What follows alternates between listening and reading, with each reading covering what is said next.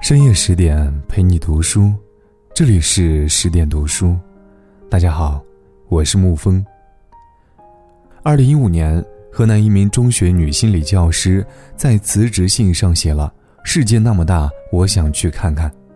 之后花了两年的时间去了大理、重庆等六座城市旅行。而四百年前，江苏有位少年读到《晋书·陶渊明》时，立下誓言。大丈夫应当走遍天下，朝临苍霞而暮栖苍梧，怎能陷于一地终老此生？从一六零八年开始，二十二岁的他徒步跋涉，历经三十余年，足迹遍及大半个中国，走过江苏、福建、湖南、北京等二十一个省市自治区。他走过荒凉的穷乡僻壤，到过人迹罕至的边疆地区。冒着生命危险探索大自然的奥秘，并将所见所闻记录下来，留下六十余万字游记资料，经由后人整理成书。他，就是徐霞客，而那本书就是地理名著《徐霞客游记》。说到徐霞客的游历史，那就不得不提曾经轰动一时的唐伯虎徐经买题风波。一四九八年，富家子弟徐经。也就是徐霞客的高祖，怀抱着仕途梦想赴京赶考，他遇见了江南第一才子唐伯虎，两人相见恨晚，一起在京城放浪形骸。正所谓年轻气盛，两人恃才傲物又口无遮拦。有人问唐伯虎今年的科举会考什么，唐伯虎便将自己觉得会考的内容悉数道尽，徐经则在一旁附和表示认同。这不说不打紧，一说还真给他说中了。那年的科举考题基本和唐说的差不多，结果一条唐伯虎和徐经买通考官，提前拿到考题的小道消息传开了，一时间朝廷炸开了锅，官场派系也借这个事闹得鸡犬不宁。弘治皇帝怒了，为了平息风波，在不给两人辩解机会的情况下，直接削除了唐徐的事迹。并命其终生不得再参加科举。原本对仕途信心满满的徐经，差点没因为这件事吐血身亡。此后对科举也不再抱有期待，更多的是失望。回家后，直接跟儿子们说：“我不再强迫你们参加科考，你们爱考不考。”这也成了徐家的家训，一直传了下来。到了曾孙徐有勉这一代，更是把家训弘扬的有恃无恐，不参加科举考试也就罢了，整天喜欢游山玩水。朋友劝他买官，他不要；让他结识官僚，他不肯。一五八七年，徐有勉喜得一子，取名徐宏祖。都说有其父必有其子，徐宏祖在父亲的耳濡目染下，也变成了一个在旁人看来朽木不可雕的人。他没有出人头地的宏志，也没有想过要光宗耀祖，但是天资聪颖，自幼好学，几乎翻遍了家中所有的藏书，专挑历史、地理和探讨大自然等一类在当时看起来毫无用处的闲书，涉猎古今史籍、虞国方志、山海国经等。族兄徐仲照曾说他性酷好奇书，课中未见书，集囊无疑钱，一解衣饰之。自背负而归，金冲洞银香，几笔四库。徐霞客对奇书的痴迷到了令人叹为观止的程度，有钱必买书，没钱就变卖衣物换钱买书。在私塾课堂上偷看水晶柱，别的学生都想考秀才中状元，他却说志向是大丈夫当朝暮海而暮苍梧，这可把先生气得不轻。朋友都劝徐有勉要好好管管儿子，但作为父亲却全力支持洪祖随着自己的性子去做喜欢的事，说道：“不屑于功名之教，不拘于圣人之言。”徐霞客整天遇山就爬，遇水就下，不管在当时还是放在如今，都会被无数家长视为游手好闲、不务正业。他曾因为探险受困山中而三天未归，急坏了家仆，却乐坏了父亲徐有勉。说道：“你这小子实在太像老子了，你眉宇间有烟霞之气，你不是立志周游天下吗？去吧，我不要你做庙堂的辅臣。”明如陈眉公也说：“我看啊，他是烟霞之客，就叫他侠客吧。”从此，徐宏祖便以侠客为号，更以徐侠客一名为后人所熟知，流芳百世。如果说父亲熏陶了徐霞客远方探险的志向，那么母亲为他的出行下定了最后的决心。十九岁那年，父亲徐有勉病故，他在家守了三年的孝，守孝期满后，想外出游行的心蠢蠢欲动。可是父母在不远游，徐霞客不忍心丢下老母亲一人在家。知子莫若母，母亲一下子就看穿了他的心思，说道。男儿志在四方，你当往天地间一展胸怀，怎么能因为我而无所作为呢？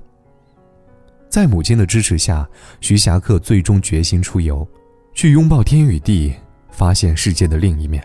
临行前，母亲为他带上了亲手缝制的远游冠。他和母亲约定：春草出萌时出游，秋叶染霜时归来。这一年，徐霞客二十二岁。知乎上看到这样一个问题：贝爷和徐霞客谁的生存技能更强？底下的回答各异，但是有一个回答让我印象深刻。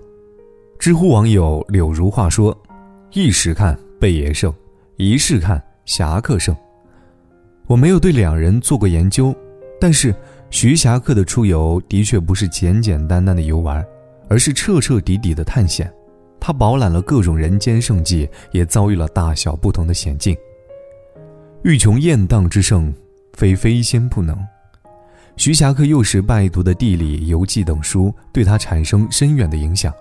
来到雁荡山的初衷，也是为了寻找古书当中记载的雁荡山巅的雁湖。雁荡山以奇特险峻、瑰丽多姿的山岳风景而著名，就连当地的向导都望山生畏。向徐霞客指了方向之后，就止步不前了。徐霞客孤身一人翻越一座又一座的险峻的高峰，往上都是陡峭的山势，而脚下全是千丈深渊。发现无路可走时，他就将布袋系在岩石上，悬空而下。结果布袋不幸被岩石勒断，险些掉入深渊。还好他反应机敏，及时抓住了突出的岩石，捡回了一条小命。最后，他证实了雁荡山顶并无大湖。诸如此类的危险，在徐霞客的游记当中不计其数。登顶嵩山万岁峰之后，他做了一个决定，就是从嵩山西壁攀援而下。他抓着野藤，从沿着山壁滑落，速度越来越快。到了谷底之后，发现自己的双手已经血肉模糊，自己身上的衣服也都擦破了。可是就在此时，徐霞客看到了霞光穿缝而入，光下的树木、石壁、瀑布呈现出一片玄幻绚丽的迷人景色，他立刻欢呼雀跃，好一个人间仙境，完全忘记了刚才的惊险和手上的疼痛，而这个地方，就是如今的嵩山奇景西沟。五岳归来不看山，黄山归来不看岳。徐霞客先后两次游历黄山，分别在1616年，还有一六一八年。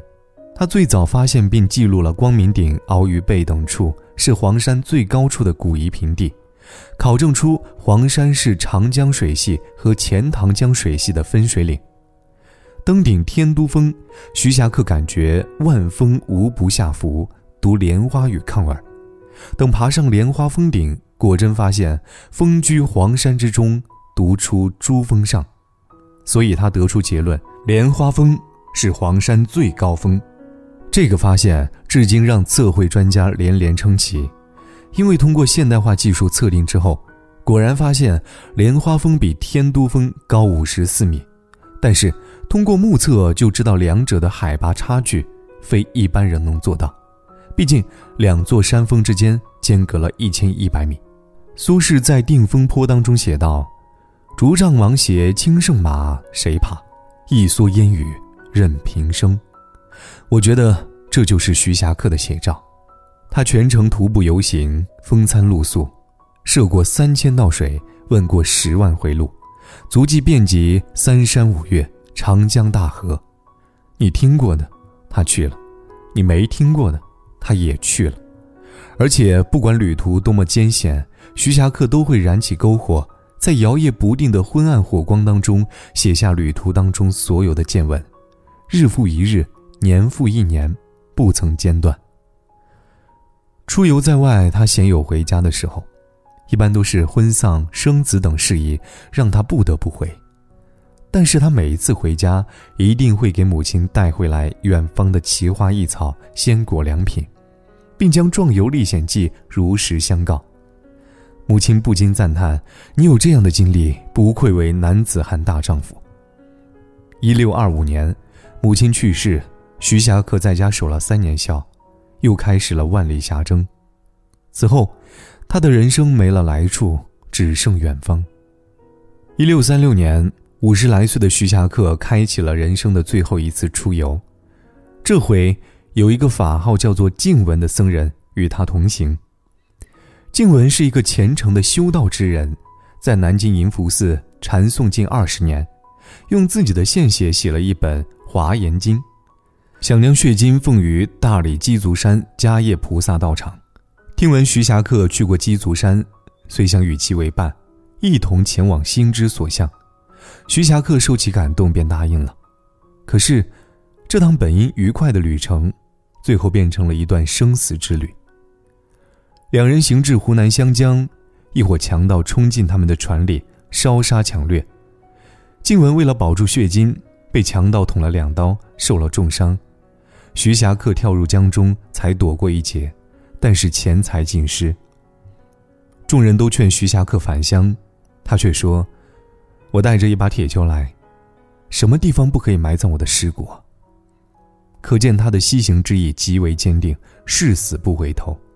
身体虚弱不堪的静文抵达广西南宁不久后，就与世长辞，留下遗言：若死，可以古往，希望自己可以长埋几祖山，分妹未己，遂成永诀。徐霞客悲痛不已，还做了《哭静文禅侣六首》：希望有山生死共，东瞻五旅去来难。带着他的遗骨和血晶，按照既定路线继续上路。他翻越广西的大山，经过贵州，进入云南，爬名山，过澜沧江，眼前是茫茫万水千山，心里是千丝万绪。历经一年，终于抵达鸡足山。迦叶道场里，徐霞客奉上静文的经书，并亲手埋葬了挚友的遗骨，含泪诀别：“别君已许携君骨。”夜夜空山泣杜鹃。当时已患足疾的徐霞客离开鸡足山后，并没有回家，拖着病体，他穿越了流沙之地，见到了梦寐的金沙江，并否定了《尚书与贡》当中关于名山岛江的说法，第一次提出了金沙江是长江正源。一六四零年，他病况甚愈，被人送回老家江阴，次年在家中病逝。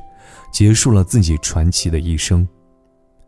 徐霞客游历三十余年，留下六十余万字的资料，经季惠明等整理成《徐霞客游记》一书，得到了广泛流传。《徐霞客游记》开辟了地理学上系统观察自然、描述自然的新方向，既是系统考察祖国地貌地质的地理名著，又是描绘华夏风景资源的旅游巨篇，在国内外具有深远的影响。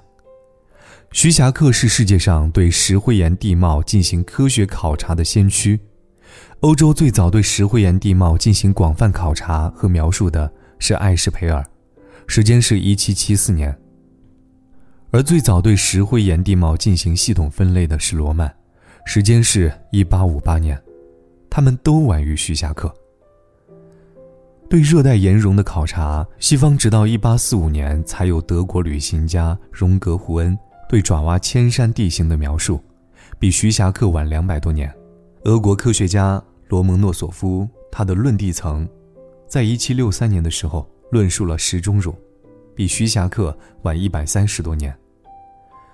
当代人说走就走，可能带回来的只是朋友圈的晒照和短暂的愉悦，可徐霞客的说走就走，走了三十多年，带回了无比珍贵的地理文献资料。徐霞客不仅对地理学有重大贡献，在文学领域也有很深的造诣。他的游记既是地理学上珍贵的文献，又是笔法精湛的游记文学。有人称赞他是世间真文字、大文字、奇文字。《徐霞客游记》被学术界列为中国最有影响力的二十部著作之一，是中国旅游走向全球的重要文化基石之一。徐霞客更与十三世纪西方大旅行家马可·波罗分别被推尊为东西方游圣。可能很多人不知道，五月十九号中国旅游日的来源，其实是因为这一天是《徐霞客游记》的开篇之日，足以见这部作品的重要意义。毛泽东曾盛赞徐霞客及其游记，这不仅是科学作品，也是文学作品。他还表示：“我很想学徐霞客。”而英国剑桥大学教授李约瑟指出，《徐霞客游记》读来并不像17世纪学者们所写的东西，倒像是一位20世纪的野外勘察家所写的考察记录。徐霞客达人之所谓达，探人之所谓知，用一生的时间。去完成“朝碧海而暮苍梧”的志向，他有严谨的科学探索精神，也有坚持到底的毅力。能获得伟大成就的人，必定有异于常人的能力和决心。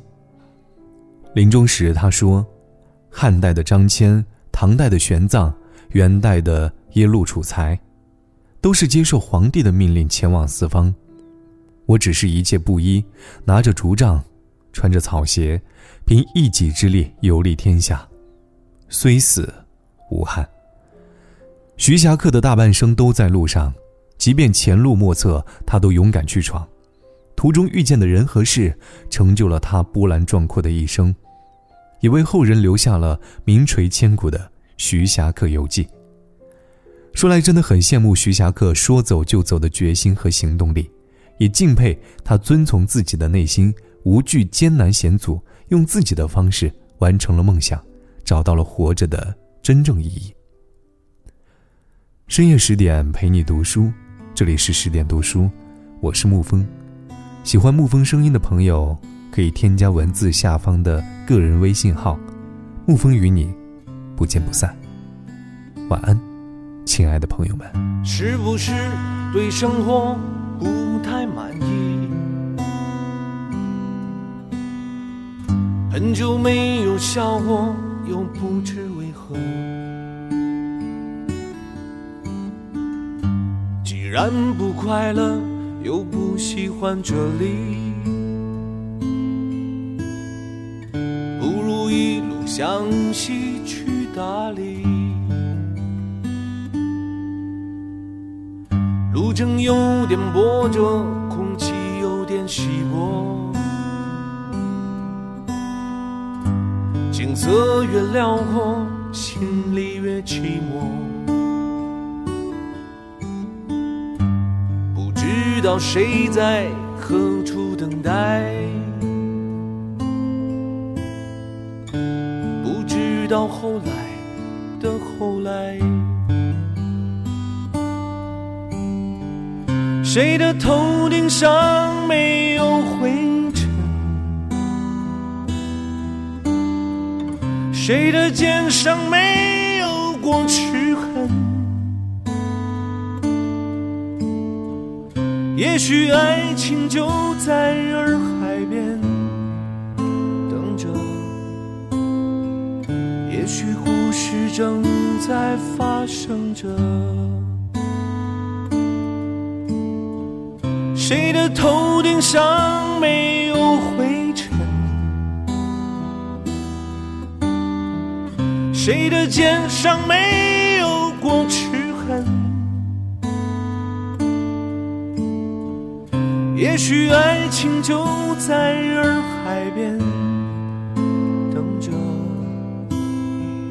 也许故事正在发生着。